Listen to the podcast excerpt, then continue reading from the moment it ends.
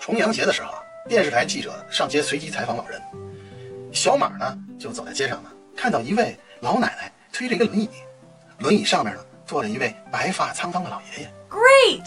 老爷爷呢微笑着回头对老奶奶说：“宝贝儿，你真好。”这一幕呢，正好被小马看见了。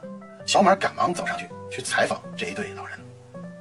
小马先问老奶奶：“老奶奶，我采访您一下，请问您是怎样保持这一辈子爱的？”